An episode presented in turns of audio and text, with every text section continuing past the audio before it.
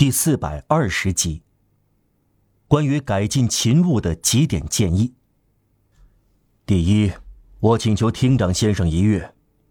第二，经过预审的犯人在搜身时脱掉鞋子，光脚站在石板地上。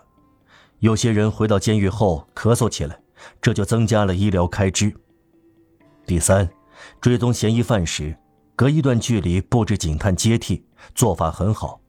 但遇到重要案件，至少要有两名警探彼此看得见。一旦有名警探支持不住，无法执勤，情况紧急，另一名警探可以看护他和代替他。第四，无法解释为什么马德罗内特监狱的特殊规定。不许囚犯有椅子，即使付钱也不行。第五，在马德罗内特监狱，食堂窗口只有两根铁条，使得女炊事员的手让囚犯触到。第六，担任传呼的犯人叫其他犯人到探监室时，要收两苏才把人的名字叫清楚，这是窃取。第七，在织布车间断一根纱要扣犯人十苏，这是工头滥用职权。因为织出来的布仍然是好的。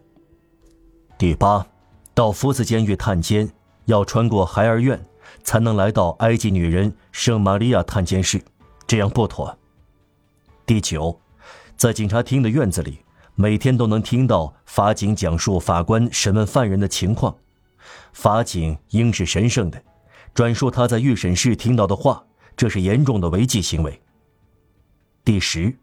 亨利太太是个正直的女人，她的食堂很干净，但让一个女人掌管捕捉秘密的小窗口十分不妥，这同高度文明的裁判所附属监狱不相称。沙威以极其平稳和准确的字体写下这几行字，不遗漏一个逗号，用力写字，使纸张在笔下沙沙作响。他在最后一行字下面签名：“一级警官沙威。”于沙特赖广场哨所，一八三二年六月七日凌晨一时左右。沙威吸干纸上的墨水，像信一样折好封上，在背面写上给当局的报告，留在桌上，走出哨所，有铁栅的玻璃门在他身后关上。他重新斜穿沙特莱广场，回到河堤，像机械一样准确。来到一刻钟之前他离开的地方，他以同样的姿态，手肘支在护栏的同一块石板上，仿佛他没有移动过。一片漆黑，这是午夜刚过的阴森时刻。乌云像天花板一样遮住了星星，天空浓黑的狰狞可怖。老城区的楼房一点灯光也没有了。没有行人经过，街上和堤岸所见之处空荡荡的。圣母院和法院的塔楼仿佛黑夜的轮廓，一盏路灯染红了堤岸上的石栏。桥影在雾中前后排列，变了形。雨水使河水充沛。读者记得，沙威支肘的地方。正好位于塞纳河水湍急的上方，陡直的俯向着可怕的漩涡，漩涡像无休止的螺旋，张开又合上。沙威俯下头去看，黑蒙蒙一片，什么也看不清楚，只听到水波的拍溅声，但是看不到河流。在这令人晕眩的深处，不时闪现一道光，隐约的蜿蜒而去。在伸手不见五指的夜里，水就有这种能耐，不知从什么地方取光，并把光变成水蛇。光消失了，一切重又变得分辨不清。无限的宇宙好似在这里张开，它的身下不再是水，是深渊。